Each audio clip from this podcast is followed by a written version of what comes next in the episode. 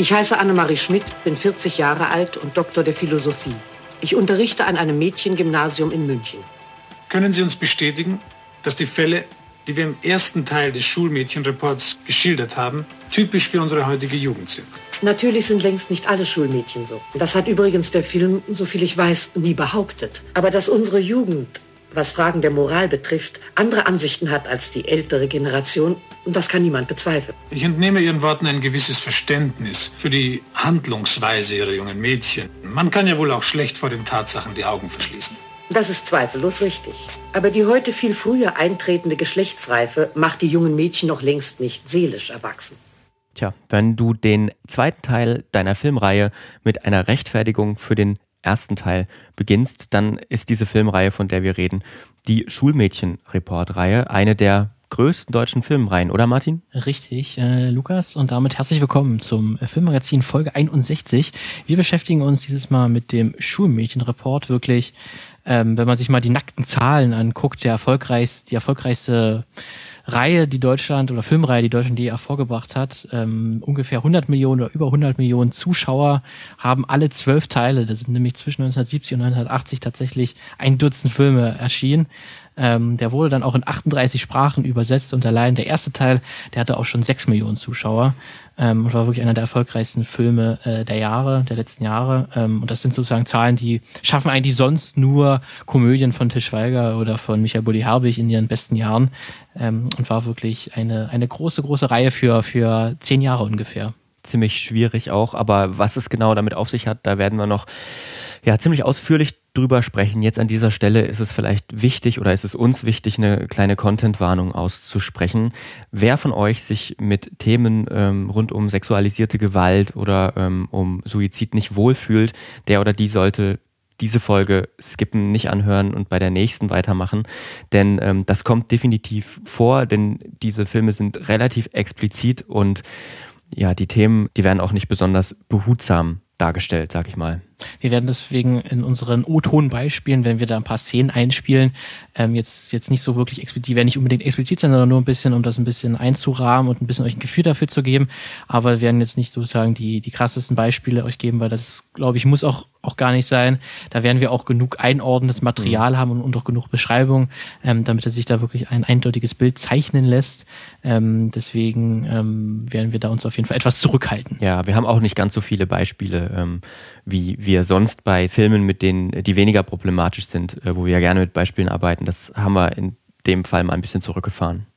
Ähm, wir haben auch erstmal da, um euch mal auch eine Idee davon geben, wie diese Filme so allgemein thematisch oder von, vom Motiv her sind, ähm, auch einen kleinen ähm, ja, Interviewausschnitt geben, nämlich e- Emily Glaser, sie ist Journalistin und hat sich mit dem ersten Teil beschäftigt. Ähm, ihr ganzes Interview oder ihre, ihre Gedanken werden wir erst zum späteren Zeitpunkt hören, aber sie hat ja schon eine sehr gute Einschätzung gegeben, die wir euch jetzt nicht vorenthalten wollen, die euch schon mal ein Gefühl dafür gibt, ähm, wie man diese Filme einordnen kann und wie vor allen Dingen Frauen in den Filmen dargestellt sind. Wenn du das Schulmädchen neben diese Rita stellst, dann hast du eigentlich genau dieselbe Figur. Und zwar keine, kein Menschen, also ein, ein Wesen ohne Eigenschaften, eine formbare Knete, in die sich alles, jedes Verlangen des älteren Mannes reinlesen lässt. Und es ist natürlich auch ein väterliches Gefühl, was da ist. Also das Mädchen ist zu erziehen und äh, unter die Fittiche zu nehmen, aber es ist gleichzeitig auch äh, lasziv und es ist nymphenhaft und dadurch verdorben. Und dadurch hat man das Recht, sich sozusagen dem sexuell zu nähern, aber gleichzeitig, also man ist also gleichzeitig unschuldig und, und verdorben. Und das ist anscheinend eine ganz große Fantasie für viele ältere Männer, mit ihren Töchtern zu schlafen. Das hat schon mal einen kleinen Einblick geliefert in das Frauenbild, das wir geliefert bekommen in diesen zwölf Filme sind es, ne? Genau, richtig, zwölf. Ja, und äh, einfach mal, um das Niveau noch ein bisschen zu verdeutlichen, haben wir mal aus dem zwölften Teil, den wir uns zusammen angeschaut haben und macht's einfach nicht, äh, haben wir uns mal äh, musikalisch bedient äh, und so klingt es und das zeigt, glaube ich, auch schon ganz gut, auf welchem Niveau wir da unterwegs sind.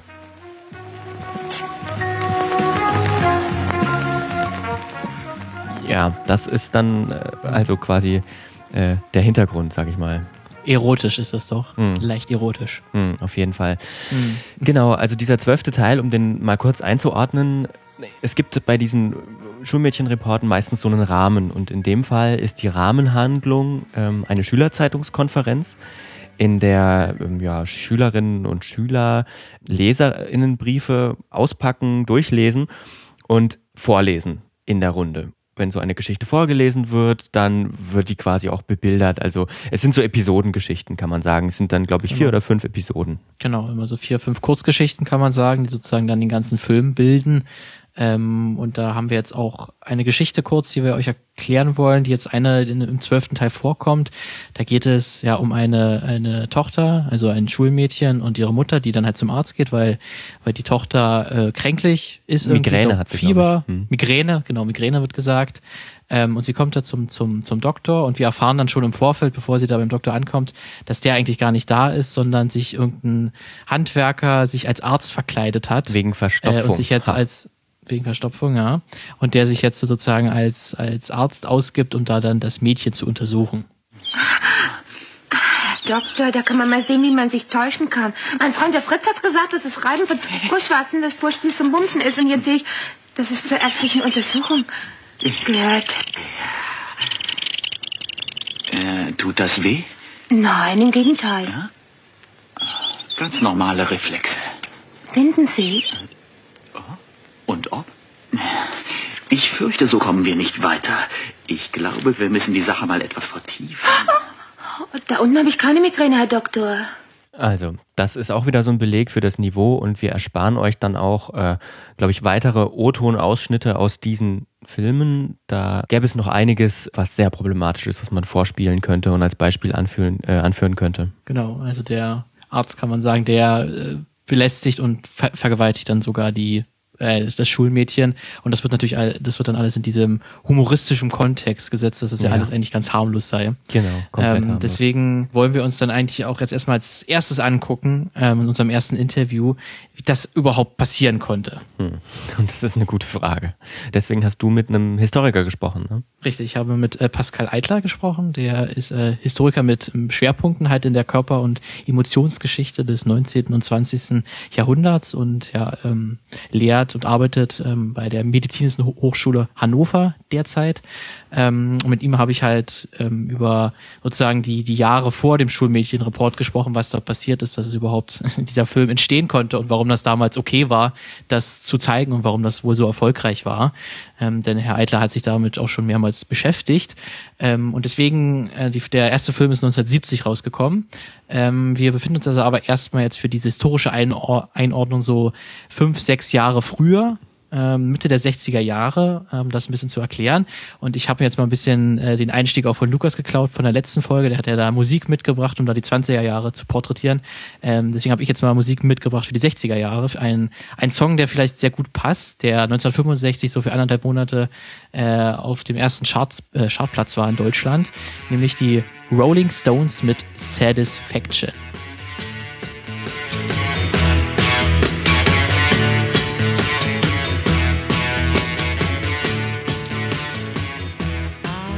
Ja, um nochmal ein bisschen mehr einzuordnen. Wir sind, ähm, Ludwig Erhard ist gerade Bundeskanzler. ähm, also die CDU ist noch an der, an, an der Macht, der, der Vater des deutschen Wirtschaftswunders, äh, wird da zumindest genannt. Mhm. Ähm, aber man kann, glaube ich, sagen, dass die Gesellschaft damals noch sehr konservativ auf jeden Fall war ähm, gerade aus den sehr konservativen 50er Jahren gekommen ist und das noch ein bisschen in die Knochen war auf jeden Fall. Ähm, was so eine Entwicklung war, die war, die relativ wichtig war für die Zeit, war, dass 1960 in den USA die Pille eingeführt wurde und dann ein Jahr später auch in der BRD. Das heißt, dass auf einmal freier oder halt auch gerade von den Frauen halt ähm, Sex möglich war, ohne dass, dass äh, sofort ein Kind entstanden ist und dadurch auch eine freiere Sexualität möglich wurde, auch rein medizinisch gesehen ähm, dass nicht nur Kondome sozusagen die das Verhütungsmittel Nummer eins waren, sondern auch die Pille ähm, einiges erleichtert hat, kann man vielleicht so so sagen. Und man und es kommt jetzt dann in den Mitte der 60er Jahre ähm, zu einem äußerlichen Wandel zumindest der Gesellschaft, die dann später den Namen Sexwelle bekommt, ähm, die dann äh, dazu geführt hat, dass es äh, eine große ja, Veränderung gab. Das, was die Zeitgenossen als sexuelle Revolution oder auch Sexwelle bezeichnet haben, begann nicht 1970 mit dem Schulmädchenreport, sondern eigentlich bereits äh, 1964, 1965. Und zwar im Rahmen vor allen Dingen nicht einer Liberalisierung, so würde ich das nicht nennen, sondern eher einer enormen Visualisierung von Sexualität. Also plötzlich tauchten auf allen großen Illustrierten, auf den Titelblättern plötzlich überall nackte Frauen auf. Und das äh, zog sich sozusagen bis in die 80er Jahre hinein. Und genau dieses Phänomen konnte man halt vorher so nicht beobachten. Also Zeitschriften wie Quick oder die Neue Revue oder die Praline entwickeln sich halt immer mehr zu solchen äh, äh, Sexblättern, kann man nicht sagen, aber zu Blättern, die offensiv mit Sexualität für sich werben. Und das waren sie halt vorher nicht. Ja, man kann sagen sozusagen, dass im privaten und öffentlichen Leben sozusagen die, äh, dass man wesentlich häufiger auf, auf sexualisierte Bilder und auf nackte Körper gestoßen ist. Also in, in wie gesagt, wie auch Herr Alter angesprochen hat, in, in Zeitschriften, aber auch im Kino und Theater, in Einkaufs Passagen äh, wurde es auf einmal viel mehr üblich, dass dort halt nackte Körper ausgestellt wurden oder irgendwelche Art sexualisierte erotische Bilder. Ähm, 1967 und 68 wurde auch die Pornografie in Dänemark und Schweden legalisiert, noch vor Deutschland. Aber das führte auch dazu, dass ähm, viele dänische und schwedische Sexmagazine in der BRD zu finden waren und auch zu hm. kaufen gab. Hm. So mehr oder weniger ein bisschen unter, unter der Ladentheke. Ähm, und dass auch solche Sexverlage wie Olympiapress halt äh, Rekordumsätze verbuchen konnte. Ähm, und das ist auch, ist auch eine ganz interessante äh, Anekdote, dass 1968 der, der Pornofilm Funny Hill ähm, in einem Zensurverfahren mehr oder weniger verurteilt wurde und man den nicht sehen konnte. Und bereits ein Jahr später wurde dieses Urteil äh, revidiert. Deswegen kann man auch sagen, dass auf juristischer Ebene ein Wandel stattfand. Ja, es gibt äh, Juri einen juristischen Wandel, äh, ähm, kann man auf jeden Fall beobachten zwischen Ende der 60er, Anfang der 70er Jahre. Das verbindet sich dann mit dem Schlagwort der sogenannten großen Strafrechtsreform. Und da fällt zum Beispiel dieser berühmt-berüchtigte Kuppelei-Paragraph, der sozusagen die Förderung äh, von außerehelichen Sexakten ähm, unter Strafe stellte. Und das ist halt äh, äh durchaus wichtig für den Schulmädchen. Report, äh, wo es ja gerade um die sozusagen außereheliche Sexualität oder voreheliche Sexualität von Jugendlichen geht. Und genau das wurde halt äh, mit dem Ende des Kuppeleieparagraphen oder dem, dem Quasi-Ende, er wurde nicht ganz abgeschafft, äh, wurde halt sozusagen viel mehr virulenter, dass Jugendliche plötzlich Sexualität haben dürfen und dass es sozusagen auch Räume dafür geben darf, und diejenigen, die diese Räume zur Verfügung stellen, nicht dafür strafrechtlich belangt werden. Äh, es gab jetzt aber nicht nur diese Pornofilme, an denen man sagt, die jetzt auf einmal verfügbarer waren oder in Zeitschriften auf einmal man mehr sehen konnte. Ähm, es gab, so, kam sozusagen auch zu einer Welle von Aufklärungsfilmen, die im Kino zu sehen waren. Also ganz wichtig ist der Helga vom Werden des menschlichen Lebens von 1967. Mhm. Ähm, der zeigte halt Sexualität zwischen Mann und Frau ähm, und auch nackte Körper das erste Mal in einem Art wissenschaftlich-dokumentarischen Kontext. Und er wurde sogar damals von dem, von dem Bundesgesundheitsministerium in Auftrag gegeben. Also mhm. hatte wirklich auch ein pädagogischen Zweck und war halt im, und die Filme davor, die haben halt quasi so FKK-Bilder immer, dann auch Körper immer sehr entmenschlich dargestellt ähm, und halt sehr unterkühlt, kann man sagen. Und das war sozusagen ein sehr wichtiger Film, um das dem Thema auch mal ein bisschen offener anzugehen.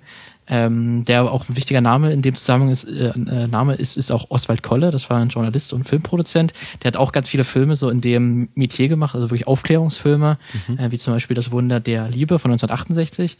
Ähm, und die brachten wirklich, kann man sagen, Sexualität dann auch in den Mainstream und waren jetzt nicht besonders pornografisch und die waren auch ähm, aufklärerischer als jetzt auch der Schulmädchenreport später. Hm.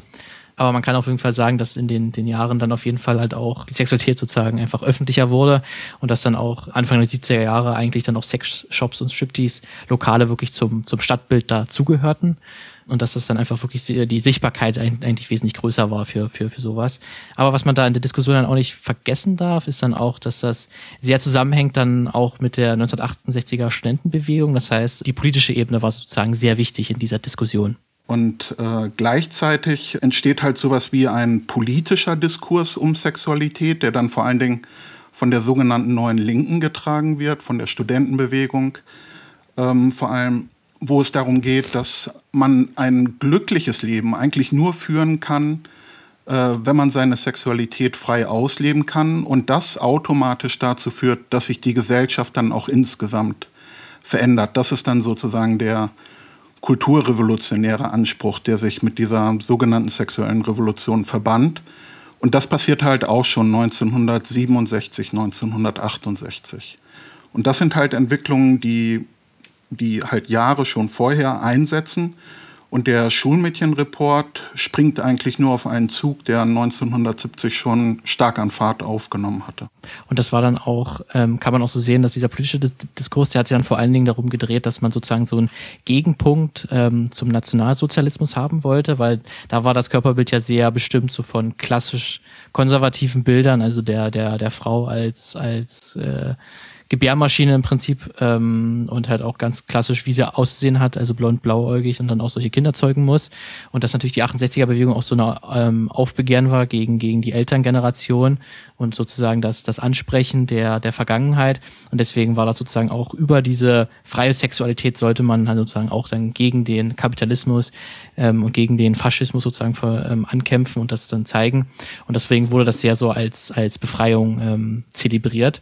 Mhm. Ähm, es ist aber dabei wichtig, dann auf jeden Fall zu sagen, das hat jetzt nicht nur die Studenten betroffen, diese Entwicklung. Die sexuelle Revolution ist nicht ähm, einfach nur ein Medienereignis, wie das oft ähm, erscheinen mag. Es war auch nicht einfach nur eine ähm, sozusagen ein Coup der Studentenbewegung, der es gelang, irgendwie immer mehr äh, nackte Körper auf irgendwelche Zeitschriften zu bringen. Es war auch nicht einfach nur eine strafrechtliche äh, Veränderung, die dann schließlich 1975 auch in eine Reform äh, der Pornografiegesetze mündete, sondern es war tatsächlich ein gesamtgesellschaftlicher Wandel, der auf ganz unterschiedlichen Ebenen stattfand. Deswegen kommen wir jetzt auch langsam auf den Schulmädchenreport direkt zu sprechen. Ähm, was da noch wichtig ist für die Einordnung, ist ja wirklich dieses, dieses Report im Namen.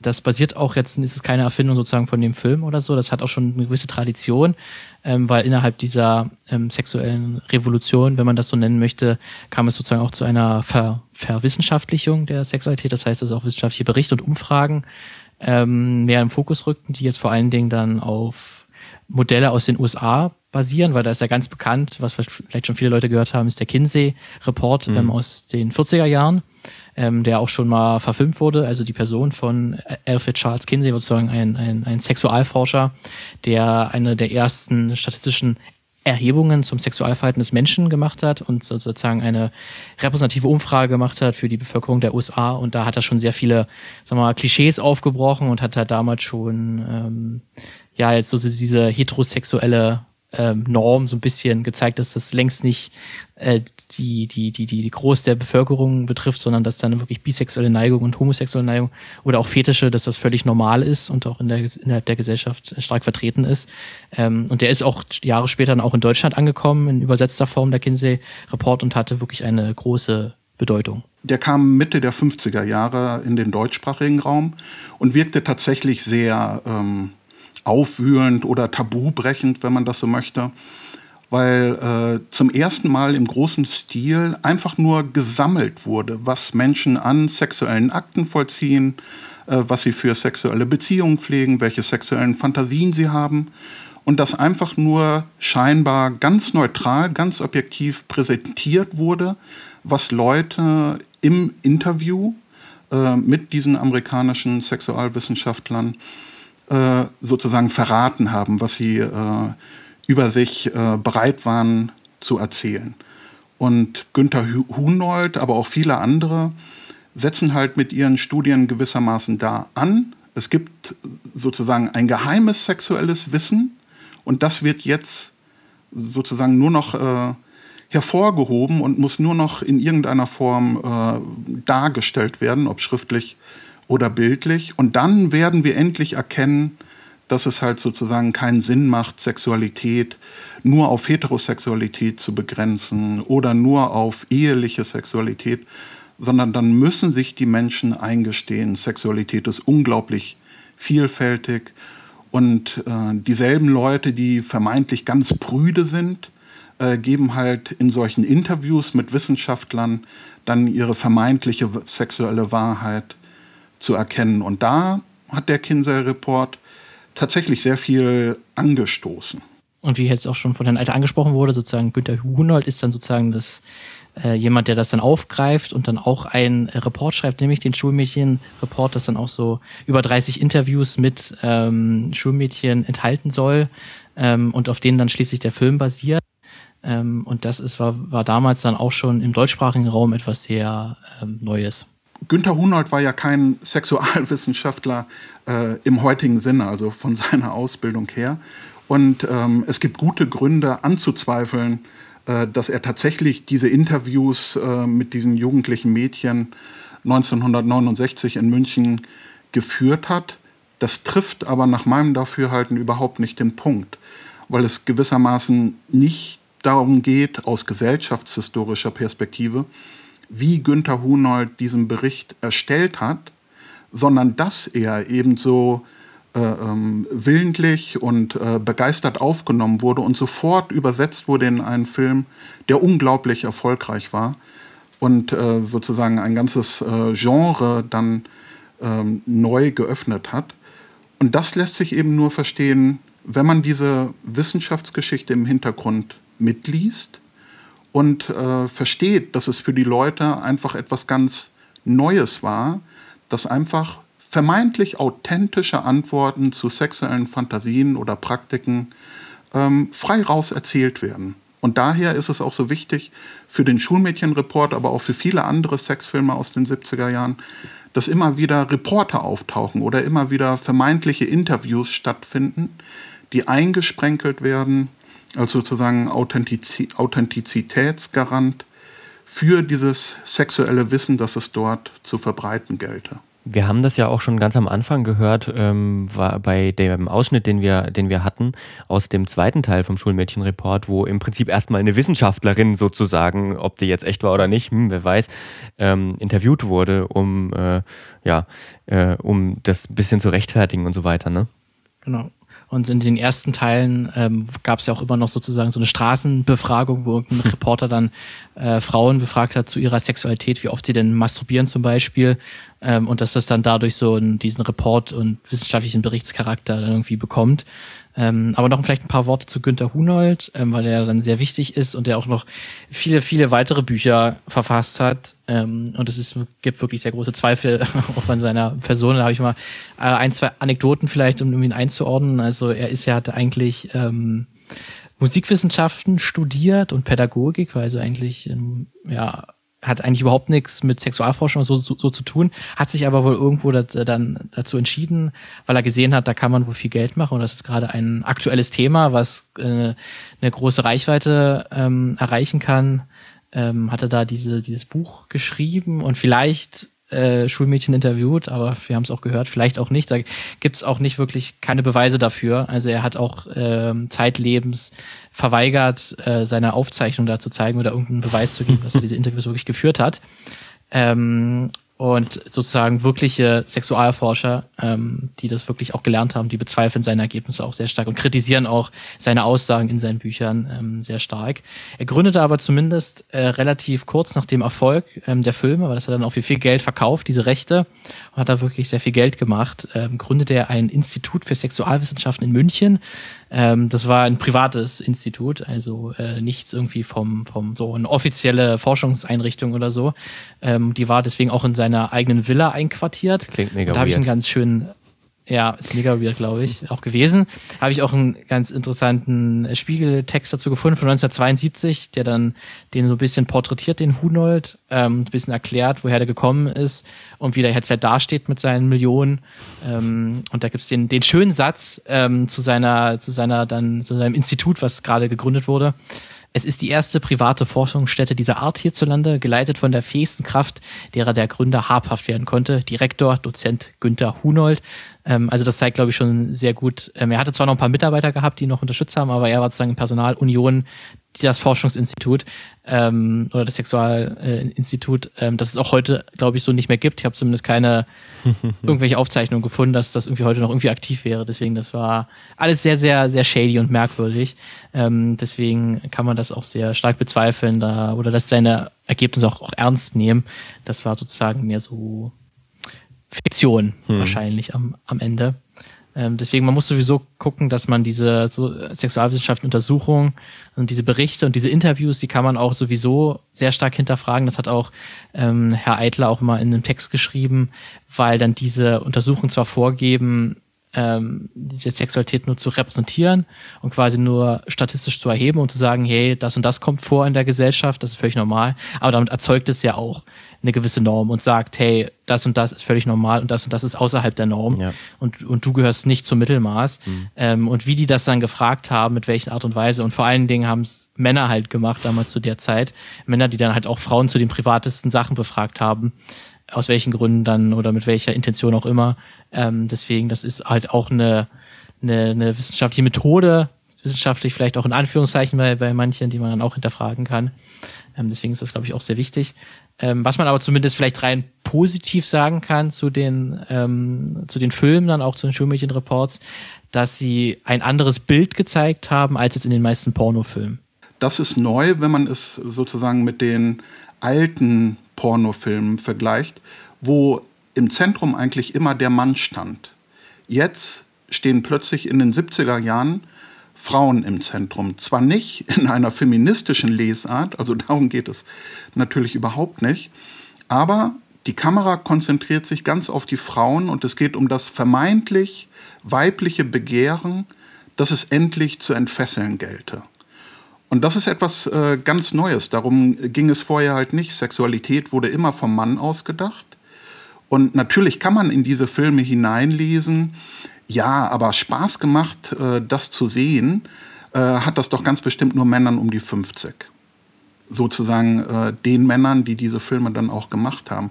Aber tatsächlich haben ja auch unglaublich viele Frauen diese Filme gesehen. Die liefen ja in ganz normalen Kinos.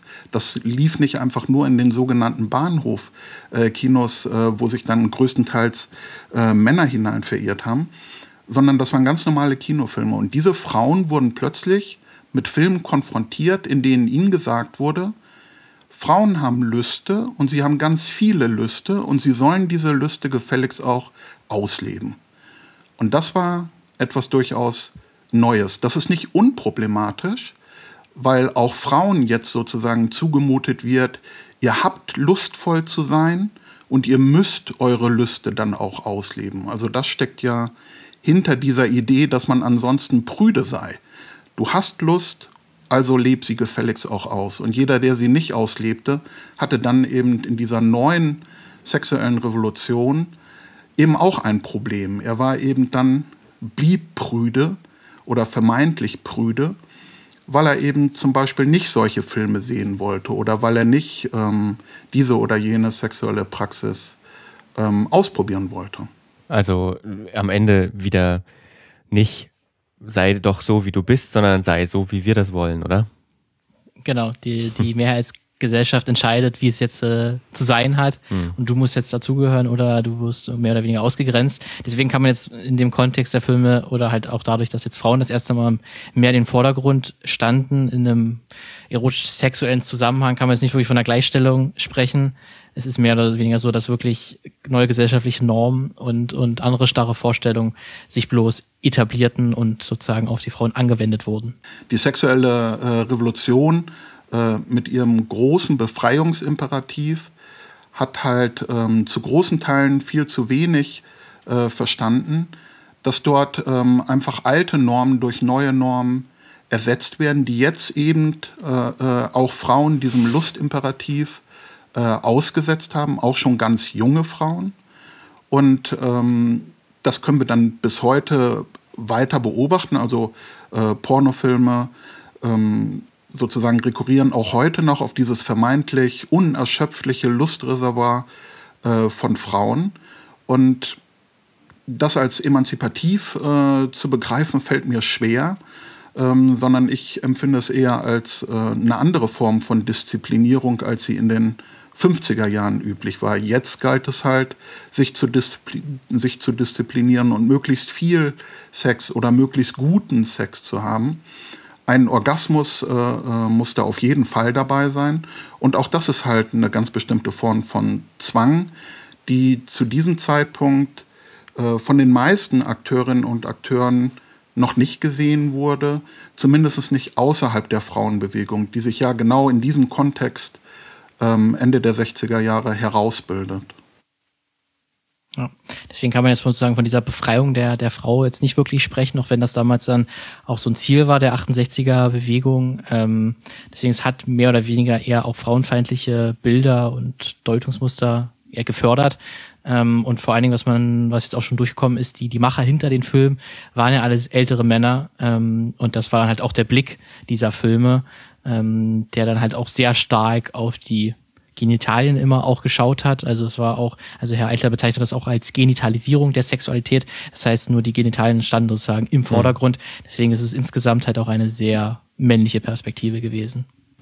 Ja, der, der männliche Imperativ, dass die Sexualität deine Wahrheit sei, wurde nun auch Frauen zugemutet und dann aber übersetzt auf die vermeintliche Andersartigkeit ihrer Körper. Also das klassische Bild, äh, das ja auch der Schulmädchenreport äh, wiedergibt, ist, dass Männer im Zweifelsfall immer können und Frauen im Zweifelsfall immer wollen. Das markiert schon einen Unterschied zwischen männlichen und weiblichen Normen, aber beides Mal läuft es darauf hinaus, dass am Ende in irgendeiner Form Lust ausgelebt wird und ein Orgasmus stattfindet. Das ist sozusagen das, womit das Ganze immer enden muss. Deswegen, ähm, wir haben uns ja dann auch mit den, wo wir uns die Filme auch genauer angeschaut haben, ist uns ja uns dann auch aufgefallen, dass eigentlich ein Großteil dieser Filme ja eigentlich so in Deutschland gar nicht mehr offiziell erhältlich sind. Ja, genau. Also wer jetzt das große Bedürfnis hat, wir raten davon ab, einen dieser Filme mal in Gänze anzuschauen, der wird Schwierigkeiten damit haben, ihn zu finden. Also sie sind zum Beispiel bei Amazon Prime zwar so irgendwie so eingetragen, aber man kann sie auf jeden Fall nicht anschauen. Ähm, und das hat teilweise natürlich damit zu tun, dass diese Filme immer noch auf dem Index stehen. Also dieser, dieser viel genannte Index, wo auch diverse Alben von den Ärzten drauf sind, aber auch ganz viele andere, weiß ich nicht, gewaltverherrlichende Computerspiele zum Beispiel oder auch ähm, rechtsradikale äh, Inhalte stehen auf diesem Index. Und von dem Schulmädchenreport stehen eben die Teile 1, 3, 4 bis 7 9 und 10 auf der Liste. Das heißt nicht auf der Liste nur 2, 8, 11 und 12. Also das heißt, es stehen mehr auf dieser Liste der jugendgefährdenden Medien als nicht auf der Liste stehen. Genau, das ist schon mal sehr kurios. Ähm, und um das Thema noch ein bisschen mehr auszuführen und auch zu erklären, wie konnte es dazu überhaupt kommen und was ist überhaupt ein, ein, ein Indizierungsverfahren, wie läuft das überhaupt ab, äh, hat, hat sich ja, hast du dich ja, Lukas, ähm, mit der BPJM auseinandergesetzt und mit der gesprochen. Genau, die ähm, Bundesprüfstelle für jugendgefährdende Medien, um das wenigstens einmal zu sagen, ab jetzt heißt es BPJM. Und ich habe dazu gesprochen mit Michael Terhörst, der ist Referent der Leitung der BPJM. Noch ganz kurz vielleicht zur BPJM, die ist eine eigenständige Behörde. Die befindet sich im Geschäftsbereich des Bundesministeriums für Familie, Senioren, Frauen und Jugend, sitzt in Bonn. Und ähm, vielleicht steige ich mal mit was Besonderem ein, was den Schulmädchenreport angeht, nämlich die Teile 1 und 3. Denn die ähm, sollten mal von dieser Liste gestrichen werden. Also die standen drauf und ähm, es gab einen Antrag auf Listenstreichung und was es damit auf sich hat, das erklärt kurz mal Michael Terhörst. Da war es so, dass äh, die Gegenstand von Listenstreichungsanträgen waren, also dementsprechend sich Verfahrensbeteiligte gemeldet haben, weil ähm, ja sie nicht mehr wollten, dass die äh, Teile 1 und 3 auf der Liste der jugendgefährdenden Medien verbleiben und dementsprechend gestrichen werden sollen. Die wurden dann neu überprüft.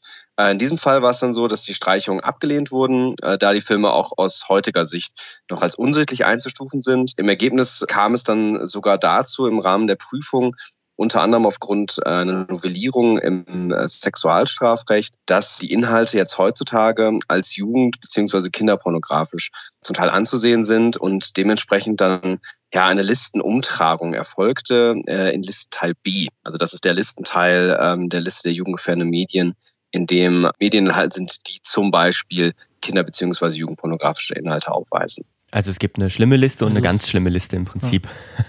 genau, also es ist sozusagen zu einer Verschärfung noch gekommen nach genau. dieser erneuten Prüfung. Genau, dadurch, dass jemand angefragt hat und sagt äh, und wahrscheinlich wollte, dass diese Filme von dieser Liste verschwinden. Ähm, ich weiß nicht genau warum, aber ähm, man könnte sich zum Beispiel vorstellen, also Ver Verfahrensbeteiligte heißt jetzt nicht unbedingt, dass die Macherinnen und Macher ähm, oder wahrscheinlich vornehmlich Macher ihre Filme irgendwie von der Liste haben wollten, sondern es kann auch einfach sein, dass jemand diese Filme, weiß ich nicht, Teil 1 bis 3 neu herausgeben wollte beispielsweise und deswegen das nochmal neu geprüft hat. Das kann alles sein. Vielleicht muss ich noch ganz kurz mal differenzieren zwischen Listenteil A und Listenteil B. Listenteil B, wie gesagt, die ganz schlimmen Sachen, ähm, da kommen dann die Titel drauf, wo eben eine strafrechtliche Relevanz vermutet wird, eben bei kinderpornografischen Inhalten oder bei anderen Inhalten und da erfolgt dann eben eine Mitteilung an die Staatsanwaltschaft, die dann gegebenenfalls weitere Schritte äh, einleiten kann. Vielleicht müssen wir ganz kurz erklären, wie das mit dieser Indizierung überhaupt funktioniert. Man muss da vielleicht vorneweg sagen, dass nicht einfach alles geprüft wird, was neu auf den Markt kommt. Die Bundesprüfstelle selbst ähm, ja, wird auch nicht von sich aus tätig, also nicht von Amts wegen, sondern benötigt immer einen Antrag bzw. Anregung einer hierzu berechtigten Stelle. Also zum Beispiel Jugendämter, Schulen, die Polizei oder andere Behörden. Die können dann einen Antrag bzw. eine Anregung stellen zur Indizierung eines Mediums. Mhm. Ähm, der Unterschied zwischen Antrag und Anregung ist einfach, dass ein Antrag immer ein Verfahren nach sich zieht und eine Anregung eben eine Prüfung erfolgt, dann ob jetzt ein Verfahren erfolgen muss. Ähm, das ja. ist vielleicht ganz wichtig als Abgrenzung zu, zu, zur Zensur. Ne? Also eine Zensur würde ja quasi vorher äh, stattfinden und äh, bevor eine Veröffentlichung stattfindet, und ganz wichtig, ganz interessant fand ich, dass die Bundesprüfstelle jetzt nicht irgendwie Menschen beschäftigt, die das Internet durchscrollen oder so und auf der Suche nach solchen Medien sind, sondern dass das eben immer aus der Zivilgesellschaft erfolgt, sag ich jetzt mal. Es wird dann ein kleines bisschen kompliziert, was diese Verfahren angeht. Also es gibt zwei unterschiedliche Verfahrenstypen. Einmal das Regelverfahren und ein vereinfachtes Verfahren. Vielleicht nur ganz kurz das vereinfachte Verfahren mal angerissen. Also wenn etwas ganz, ganz offensichtlich ein ganz, ganz offensichtlicher Fall ist. Ne? Ich will jetzt kein Beispiel bringen, das kann sich jeder, glaube ich, selber oder jede selber ausmalen. Aber wenn was ganz offensichtlich ist, dann reicht es, dass so ein Dreiergremium zusammenkommt und wenn das einstimmig entscheidet, dann ähm, kann das quasi als jugendgefährdendes Medium eingestuft werden. Aber im Normalfall geht es in ein Regelverfahren. Da trifft sich dann im Prinzip ein Zwölfergremium. Das Zwölfergremium setzt sich dann zusammen einmal aus der oder dem Vorsitzenden der Bundesprüfstelle und elf weiteren Gremiumsmitglieder. Das Gremium ist pluralistisch besetzt, das heißt, Gremiumsmitglieder kommen zum Beispiel aus, sind Vertreter aus der Lehrerschaft, aus Kirchen, Jugendschutzorganisationen, der Kunst, Literatur, Verlegerschaft und so weiter. Also es gibt insgesamt über 100 Beisitzerinnen und Beisitzer, die dann in einem alternierenden Rhythmus zu den Gremiumssitzungen eingeladen werden. Auch hier finde ich spannend, dass man da im Prinzip wieder die Zivilgesellschaft dabei hat. Und man kann sich das dann grob vorstellen wie ein Gerichtsverfahren. Die Verfahrensbeteiligten haben ganz normale Verfahrensrechte, wie zum Beispiel das Recht, angehört zu werden. Sie werden rechtzeitig vorher benachrichtigt darüber, dass ein Initiierungsverfahren läuft, auch über die Terminierung der Entscheidung und haben dann die Möglichkeit zur Stellungnahme. Sie können auch selbst an der Gremiumssitzung teilnehmen oder auch einen rechtlichen Beistand entsenden oder gemeinsam kommen. Ja, und dann in der Sitzung findet zunächst eine Einführung statt. Dann gibt es die Möglichkeit zu einem gegenseitigen Austausch. Es können Fragen gestellt werden, es kann diskutiert werden, es können Hintergründe erläutert werden und so weiter. Wenn das dann abgeschlossen ist, ist es so, dass alle Nicht-Gremiumsmitglieder den Sitzungssaal verlassen müssen. Also kann man sich wieder grob vorstellen wie in dem Gerichtsverfahren. Alle gehen raus, bis auf die Richter. Dann beraten die Gremiumsmitglieder zunächst über die Frage der Jugendgefährdung.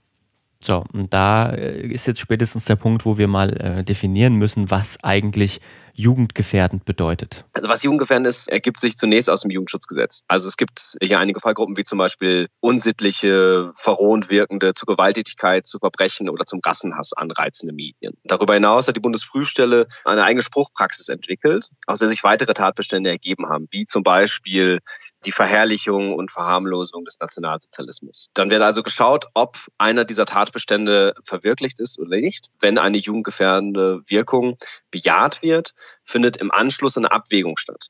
Also eine Abwägung zwischen den grundrechtlich geschützten Belangen des Jugendschutzes mit den Grundrechten der Verfahrensbeteiligten, also insbesondere der Kunst- und Meinungsfreiheit. Dann wird abgewogen und geschaut, was im Einzelfall hier überwiegt. Und nur wenn nach dieser Einzelfallabwägung zwei Drittel dieser zwölf Gremiumsmitgliedern für eine Listenaufnahme votieren, wird das Medium in die Liste eingetragen. Jetzt ist das ja bei einigen äh, Schulmädchenreport-Filmen ja auch passiert, dass hm. da dann die zwei Drittel, Drittel mehr da war. Was folgt denn dann jetzt daraus? Was sind denn jetzt da die konkreten Rechtsfolgen? Also das ist äh, so ein kleines bisschen unterschiedlich, äh, was genau wir jetzt anschauen. Es wird unterschieden zwischen Trägermedien und Telemedien. Die Schulmädchenreport-Teile damals zählten natürlich dann beispielsweise zu den Trägermedien auf Videokassette und so weiter. Und je nachdem hängt es davon ab, was daraus folgt. Also Telemedien, vielleicht ganz kurz, das ist das, was man als Internet heute vielleicht äh, zusammenfassend bezeichnen kann. Da werden dann indizierte Inhalte grundsätzlich verboten im Internet. Und das setzt dann sowieso nicht die BPJM durch, sondern dafür sind dann die Landesmedienanstalten, glaube ich, zuständig. Also die Kommission für Jugendmedienschutz setzt das durch. Da gibt es allerdings ein paar Ausnahmen für sogenannte relativ unzulässige Angebote, beispielsweise so einfache Pornografie wenn die eben mit einer Altersverifikation einhergeht, dann ist das durchaus. Also da gibt es Ausnahmen, wie das im deutschen Recht immer so ist, dass es Ausnahmen gibt. interessant ist eigentlich. Sonst wäre es auch zu einfach. Ja, sonst wäre es auch zu einfach, genau. Ganz interessant ist allerdings, dass das oftmals gar nicht nötig ist, da irgendwas durchzusetzen, weil wie Michael Törhörst schon gesagt hat, ähm, bekommen ja die Verfahrensbeteiligten immer auch eine Meldung, wenn, ähm, wenn jetzt eine Anhörung oder beziehungsweise ein Indexierungsverfahren ansteht ähm, und dann löschen die meistens schon im Internet ihre, ihr Angebot. Also im Prinzip ist, dann, ist es dann gar nicht nötig, dass ein Verfahren überhaupt angestrebt wird. Plastischer ist das Ganze so ein bisschen bei den Trägermedien, weil wenn die auf den Index kommen, dann zieht es weitreichende Werbe- und Verbreitungsverbote nach sich. Es darf nicht beworben werden, im Regal stehen, stehen und auch nicht im Online-Versandhandel angeboten werden. Es gibt so ein paar Ausnahmen, zum Beispiel in Geschäften, wenn sichergestellt ist, dass Kinder und Jugendliche nicht mit den Inhalten in Kontakt kommen. Der Verkauf bleibt halt an Erwachsene erlaubt, aber an Kinder und Jugendliche nicht. Also das ist ganz wichtig, die Rechtsfolgen einer Indizierung, die sollen Kinder und Jugendliche schützen. Erwachsene sind allerdings davon nicht erfasst. Das bedeutet, Erwachsene können selbstverständlich weiterhin indizierte Medien kaufen und konsumieren. Die indizierten Medien dürfen nur nicht Kindern und Jugendlichen zugänglich gemacht werden. Durchsetzung ähm, erfolgt in diesem Fall eben durch die Polizei und Ordnungsbehörden. Das Verkaufen unter der Ladentheke, das ist natürlich weiterhin erlaubt. Stellen wir uns vor, ein Erwachsener geht in einen F Filmladen ja, und hätte gerne ein indiziertes Medium, einen indizierten Film, fragt danach und der Ladeninhaber, der Verkäufer hat es unter der Ladentheke liegen, könnte er es hochholen, verkaufen, das wäre überhaupt kein Problem, wenn sichergestellt ist, dass es eben nur an Erwachsene weitergegeben wird und nicht an Kinder oder Jugendliche. Das Spannende an der Geschichte ist eben auch, dass ähm, wenn es Kinder und Jugendlichen zugänglich gemacht wird, das kann ein Straftatbestand sein und bis zu einem Jahr äh, Freiheitsstrafe sogar bedeuten auch wichtig, ähm, was man vielleicht so die ganze Zeit schon gemerkt hat, man macht es sich da, glaube ich, nicht leicht, äh, sowas als kinder- und jugendgefährdend einzustufen. Und natürlich kann auch gegen all diese Entscheidungen können auch immer Rechtsmittel eingelegt werden. Also es ist im Prinzip, hat es mit Zensur überhaupt nichts zu tun, auch wenn das häufig gerufen wird, wenn man jetzt äh, hört, ja, so sowas ist jetzt auf den Index gesetzt worden. Da gibt es dann einige, die bei Facebook, weiß ich nicht, Zensur schreien, aber das ist eben nicht der Fall. Die Bundesprüfstelle betreibt keine Zensur, weil keine Vorabprüfung gemacht wird. Es ist nicht so, dass Medien, bevor sie irgendwo erscheinen, ja vorgelegt werden müssten. Die Bundesprüfstelle wird ja nicht von Amts wegen, also nicht selbst von sich aus tätig, betreibt kein Monitoring. Es findet keine Vorabprüfung statt, sondern nur auf Anregung oder Antrag einer jetzt so berechtigten Stelle. Und wie bereits beschrieben, selbst wenn eine jugendgefährdende Wirkung bejaht wird, findet dann noch die Abwägung, mit den Grundrechten statt, der Kunst- und Meinungsfreiheit und allen anderen Grundrechten, aber das sind die, die primär relevant sind.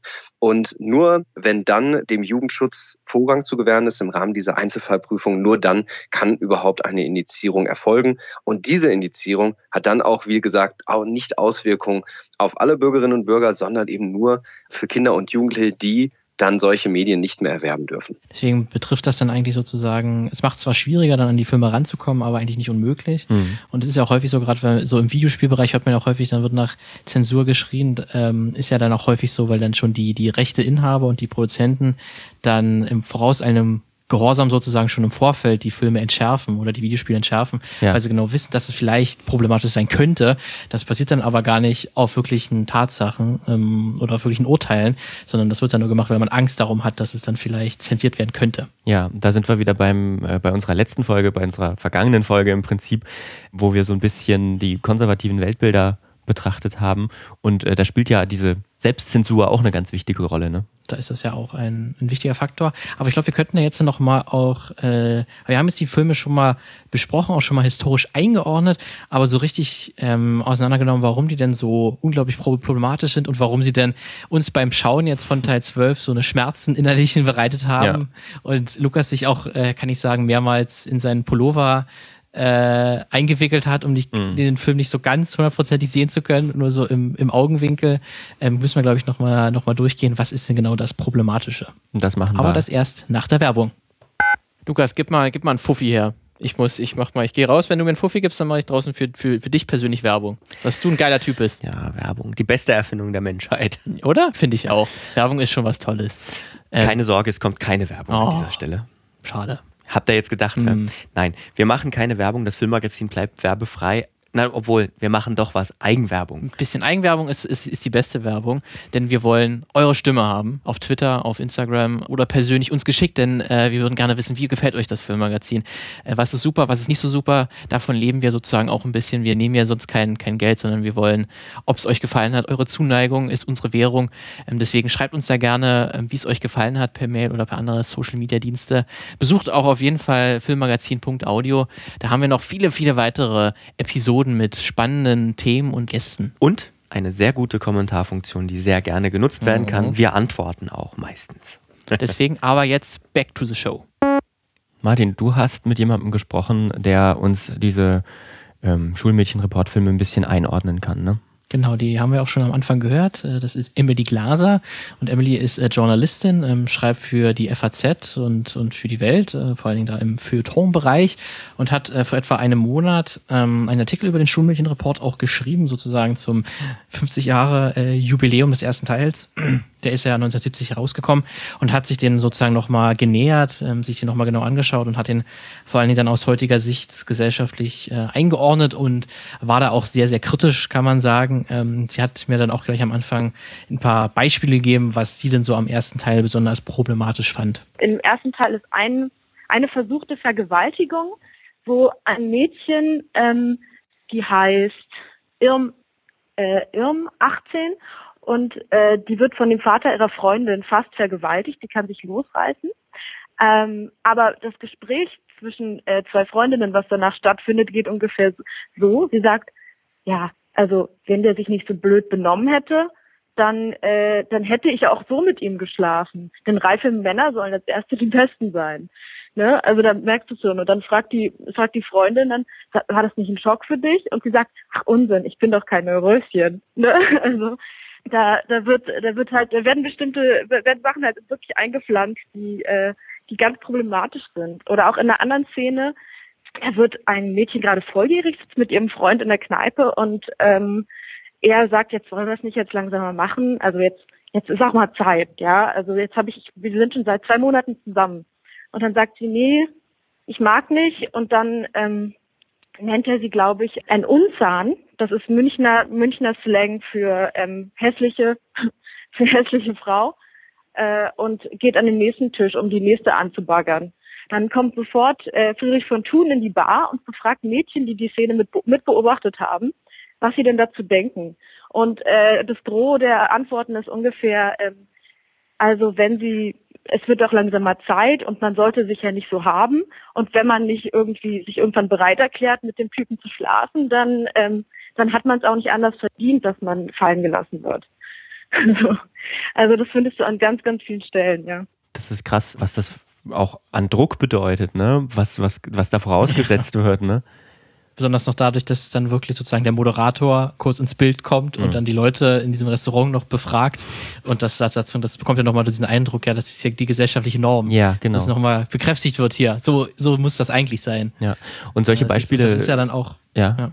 Solche Beispiele gab es ja auch dann bei uns in dem äh, Teil, den wir gesehen haben, Teil 12. Also sie hat den ersten gesehen, wir den, den letzten. sozusagen. Das ist ein schönes Bild eigentlich, weil eine große Entwicklung da ist eigentlich nicht zu erkennen. Ne? Also diese Episodengeschichten, ja. die wir schon angesprochen haben, die sind, die funktionieren im Prinzip genauso Ja, da haben wir zum Beispiel zum einen den französischen Austauschschüler, der da eine Familie besucht und da ist da die, die Tochter der Familie, die den, die den Austauschschüler aufnimmt, sozusagen ab dem, ab der ersten Moment ihm total verfallen ist und ihm eigentlich die ganze Zeit nur hinterherjagt und ihm bei jeder Gelegenheit durch Schlüsselloch guckt, wie er irgendwie Sport macht hm. und ihn versucht die ganze Zeit zu verführen ähm, und sie eigentlich nichts anderes empfinden kann, außer sexuelles Verlangen ja. nach ihm. Ja, und wir und haben dass er irgendwann dann auch irgendwann nachgibt. Ja, genau. Und auch bei dieser Geschichte mit dem, mit dem falschen Arzt, die wir am Anfang schon kurz angespielt haben, auch da findet eine Vergewaltigung durch diesen Klempner statt.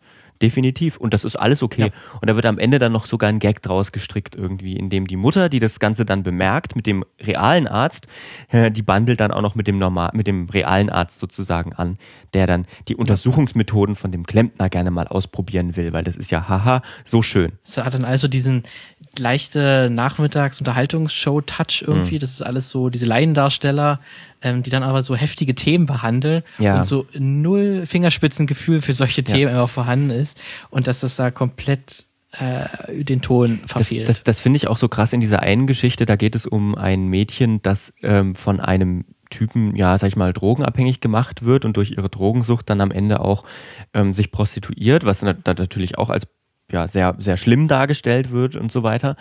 Da gibt es eine Szene, die mussten wir zweimal gucken, weil das hat man am, auf die, in der Kürze der Zeit nicht verstanden, wo sie nämlich ihre Geschichte erklärt, warum sie angeblich so sei, wie sie sei. Und da sieht man nur ganz kurz in der Szene, wie ihr Bruder sich erhängt. Und das, das ist in diesem, in diesem, in dieser, in diesem Kontext irgendwie, in dieser Sexgeschichte, sieht man da plötzlich einfach einen Menschen hängen so ein Thema, so ein, so ein wirklich ernstes Thema einfach so in so einen Feel-Good-Rahmen gesetzt. Und das geht, wow, es ist echt krass. Ja. ja. also das ist dann so, so null Verständnis dafür ja. oder das irgendwie auch einzuführen, diesen Suizid. Ja. Ähm, das, das ist dann auch in, in der anderen Geschichte, da geht es dann um Geschwisterliebe, kann man sozusagen sagen, wo dann der ältere Bruder mhm. nach jahrelang, äh, nach, nach, oder nach langer Zeit zu seiner Schwester, zu seiner deutlich jüngeren Schwester zurückkehrt und, und die Schwester dann halt versucht, ihn auch zu verführen. Da haben wir dieses typische Muster von dieser Frau, die diese unersetzliche Lust äh, empfindet mhm. und sich halt der ältere Bruder sich auch sehr lange dagegen wehrt ähm, und das eigentlich auch nicht möchte, aber dann irgendwann doch, weil sie sich dann irgendwann doch nackt vor ihm auszieht, irgendwie direkt vor dem Kamin, mhm. äh, vor dem Tigerpelz im Prinzip ähm, und die dann doch Sex haben und dann auch angedeutet wird, dass sie schwanger geworden ist ähm, durch die, diesen Sex. Und dann in der nächsten Szene ist sie, ist sie in der Schule und da wird dann ähm, das in so einen Schulunterricht, da geht es gerade um so einen historischen Text, ähm, wo es auch darum, auch um so Geschwisterliebe geht und Inzest ähm, und wie schlimm das eigentlich ist. Ähm, und dann wird sie aus der Klasse geholt, hm. weil dann die Nachricht kommt, äh, dein Bruder ist verstorben in einem Autounfall. Hm. Boom. Das, so, was soll uns das jetzt sagen? Ja, genau. Was ist da jetzt die, die Botschaft? Also irgendwie wird's dann als schlecht empfunden, diese, dieser Inzest, und irgendwie verurteilt, weil dann auch ein Kind entstanden äh, wohl ist. Es wird nicht genau ausgesprochen, aber schon eindeutig ja darauf hingewiesen. Ähm, aber was, was genau, was genau soll das? Und das sind ja auch alles so, so 15 Minuten Kurzfilme, die diesen Themen nie gerecht werden. Nee, und immer, und immer sind die Frauen schuld. Also immer. Also der Mann hat dafür nie schuld, weil er sich immer ver verführen lässt. Und man kann dann wirklich sagen, dass da die Frauen, die wurden, die werden dann wirklich stark stigmatisiert und die haben halt quasi auch immer Schuld an ihrem Leid. Die müssen sich nicht wundern, wenn sie dann irgendwie äh, drogenabhängig werden oder irgendwelchen anderen Leid erfahren. Ähm, da sind sie immer schon selber dran schuld und die Männer sind im Prinzip nur die Unschuldslämmer. Aber hier dient halt auch wieder diese, diese angebliche weibliche Sexualität wieder nur als Vehikel zur Rechtfertigung eben äh, der männlichen Lust nämlich. Also das ist halt auch dieser Victim-Blaming-Aspekt, den, den, du angesprochen hast, dass hier es permanent so gedreht wird eben, dass sich das, dass sich dann die volle Verantwortung auf der Seite der Mädchen liegt. Und zwar auch so, so explizit im ersten Teil. Ähm, da geht es darum, dass ein, ein Mädchen über, also über längere Zeit wirklich versucht, diesen wahnsinnig ehrenhaften Bademeister rumzubekommen und dann bei einer Nacktbadesession nachts kriegt sie ihn dann auf einmal und dann wird sie schwanger und er kommt vor Gericht und dann sagt, sagt der, der Narrator, also äh, der Herr Dr. Bernauer, sowas wie, ähm, ja, also solche Dinge können passieren, wenn, äh, wenn man jungen Frauen nicht die Verantwortung überträgt und viele Männer müssen daran leiden, dass sie Opfer von solchen schändlichen Taten werden und so. Also es ist so wirklich Wahnsinn, äh, du hast, du hast recht, schon wahnsinnig explizit, nicht? Wow. Ja. Also das war auch schon im ersten Teil, kann man sehen, ähm, war da dieser, dieser, dass er noch schwanger wird und dass es dann irgendwie schlimm ist, aber dass dann auf jeden Fall die Frauen dran, dran, dran äh, schuld sind und sich da die, die armen, armen Männer verführen. Ähm, ist sowieso diese Darstellung von Männern und Frauen ist sowieso auch sehr eigentlich gleichbleibend, so wie wir das auch gesehen haben. Und da habe ich auch mit, mit Emily drüber äh, gesprochen. Ähm, das sei ja auch zum einen die, die Männer sind auf jeden Fall immer, immer die großartigen Guten. Also wenn wir uns die positiv besetzten Figuren ansehen, die moderierenden Figuren, dann haben wir immer ungefähr Männer im Alter zwischen 35 und 55, würde ich sagen. Also wir haben diesen Wissenschaftler, der ähm, das alles großväterlich Onkel onkelmäßig erklärt. Ähm, wir haben den wir haben den äh, den Interviewer äh, Friedrich von Thun, der die jungen Frauen auf der Straße Sachen fragt. Das sind alles die positiven guten Figuren, die heldenhaften, die väterlichen, die aber auch natürlich draufgängerisch und cool sind. Ja, und die, die, die dem gegenüber sind dann die, die Frauen, die dann äh, quasi eine Zweiteilung gibt. Es gibt da die guten und die bösen Frauen. Und zwar sind das einerseits die gleichaltrigen Frauen, die für die Männer eigentlich ähm, ersatzmäßig die Partnerin, die Nachbarin, eigentlich die Frauen im Alter, mit denen sie am meisten Umgang pflegen sein müssten. Und die Schulmädchen, also die 15- bis 17-Jährigen, die im Film vorkommen. Was auffällt, ist, dass die Frauen, die gleichaltrigen Frauen, also die, ähm, die die Ehefrauen symbolisieren, alles wahnsinnige moralistische Schreckschrauben sind und den Schulmädchen nur äh, Ärger und Leid verschaffen. Also es gibt zum Beispiel die, die eine Folge von einem Mädchen, ich weiß nicht mehr, wie die hieß, aber die hat, ähm, ich glaube, das erste masturbiert und hat danach von ihrer Mutter ähm, Prügel angedroht bekommen. Oder das, die Geschichte von dem anderen Mädchen, die den Bademeister verführt hat. Genau, da hat die ihre, ihre schreckliche Mutter gesagt, Claudia F., 15, hat den Bademeister verführt und ihre Mutter wollte den daraufhin vor Gericht bringen und äh, ihr Mädchen wegsperren ins Internat oder so. Und da sehen wir ganz klar, dass man hier auf jeden Fall einen großen Hass gegen eigentlich die eigene, gegen die eigene Frauengeneration hat.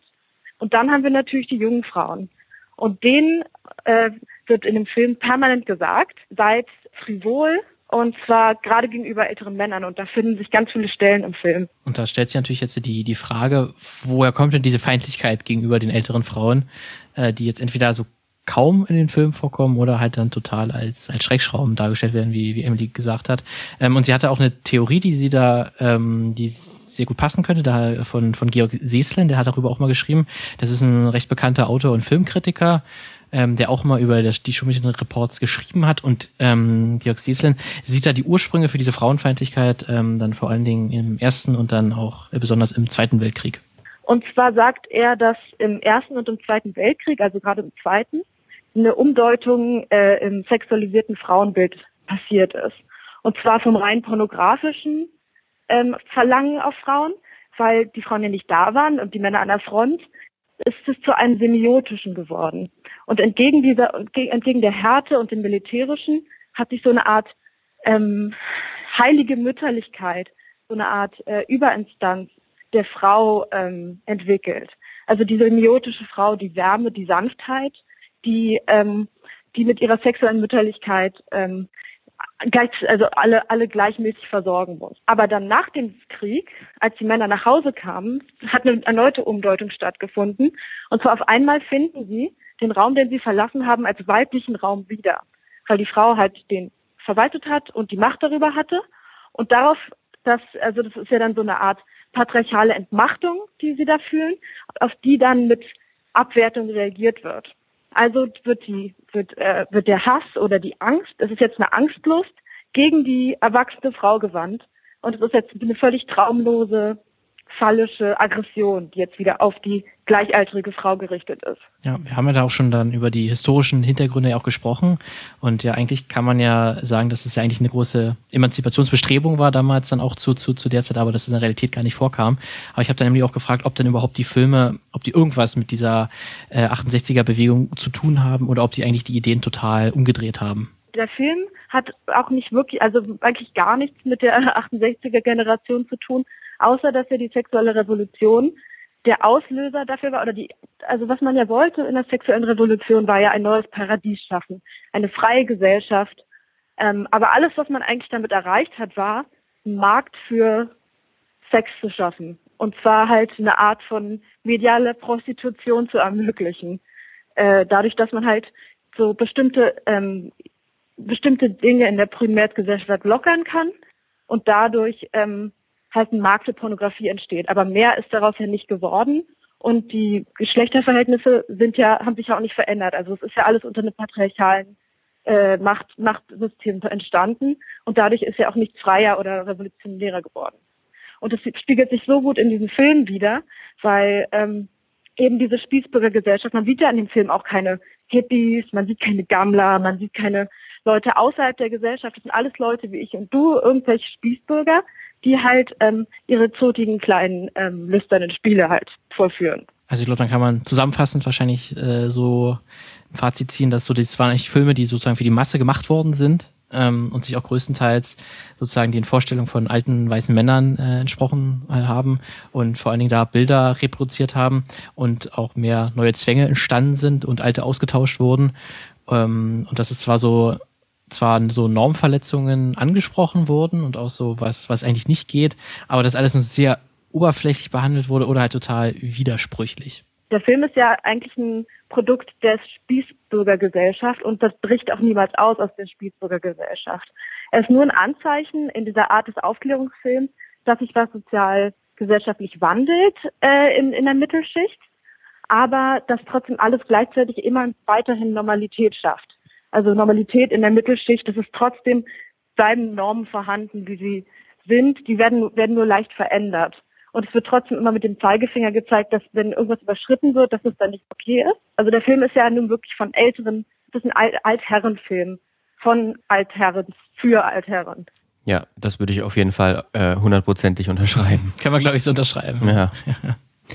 Tja, ähm, ich hoffe, wir haben mit unserer Folge hier dafür gesorgt, dass ihr euch die Filme nicht anschauen würdet, sondern äh, dass, dass euch das ausreicht an Informationen, die ihr jetzt habt über diese Filme. Aber hast du vielleicht, also ich finde es immer noch ganz faszinierend, dass die dann halt trotzdem so mega erfolgreich waren, dass sie jetzt nicht nur, also sie hätten ja vielleicht ein, zwei Millionen Zuschauer okay haben können und dann vielleicht drei Fortsetzungen oder so. Mhm. Aber so über zehn Jahre halt zwölf Filme, 100 Millionen Zuschauer, 38 Sprachen übersetzt, das ist schon. Zeigt ja. halt auch so ein bisschen, wie die Gesellschaft halt war, ne? Oder, oder zumindest doch, zeigt vielleicht ein bisschen, wie die Gesellschaft war. Ja, so ein bisschen als, als Zeitzeuge kann man vielleicht die Filme heute, heute einordnen ähm, und vielleicht auch so sehen, woher gewisse Vorstellungen oder, oder Bilder auf, auf äh, Bilder über Frauen, woher die vielleicht auch kommen oder wie lange uns das eigentlich schon begleitet und dass das sozusagen ähm, nicht alles erst seit gestern schon so ist. Ähm, das hat alles seine historische Verwurzelung und das war schon, schon früher sehr eindeutige ähm, ja, Gründe zu sehen, wie das jetzt alles so passieren konnte. Ja, und ich glaube auch äh, tatsächlich, um jetzt mal schwarz zu malen, ein bisschen pessimistisch zu sein, ähm, solche Filme hätten auch durchaus heute noch den Erfolg und ein Publikum. Ich glaube, nur heute würde es eine größere, eine größere Bewegung geben, die sich dagegen aufstellt, ne? die sagt, hey, das ist nicht in Ordnung, das ist äh, absolut. Ja absolut falsch, was ihr da zeigt und das sind, sind komplett falsche Bilder, aber ich glaube doch, dass es durchaus noch ZuschauerInnen gäbe, die sich das anschauen würden und das als komplett unproblematisch empfinden würden. Also glaubst du, also so ein, so ein, so ein Remake vom Schulmädchenreport, das könnte heute, heute noch funktionieren? Ja, oder auch die Teile an sich, glaube ich. Das ist, ist, weiß ich nicht, gibt ja. bestimmt den einen oder die andere, der die gerne gucken würde. Um, ich, ich, ich sag ja, ja das, das ist jetzt Fall. die schwarze, das ist jetzt meine, das ist jetzt meine Schwarzmalerei. ja, also ich glaube einfach mal, dass es da einen so großen Aufschrei gäbe, dass diese Filme niemals äh, wirklich in die, in die großen Kinoketten schaffen würde, zu, zu den großen Kinoketten. Ja, das nicht, das ähm, nicht. Das da Publikum. Aber so un, unter der Hand wahrscheinlich schon irgendwo dann. Und wie gesagt, diese unter der Ladentheke. Ja. Das kann ich mir schon, schon vorstellen, ja. Gut, machen wir vielleicht äh, einen Deckel drauf auf diese Büchse der Pandora, äh, der zwölf Filme. Ich glaube, man kann da ja wirklich Stunden mit zubringen, könnte damit Stunden zubringen, die zu gucken.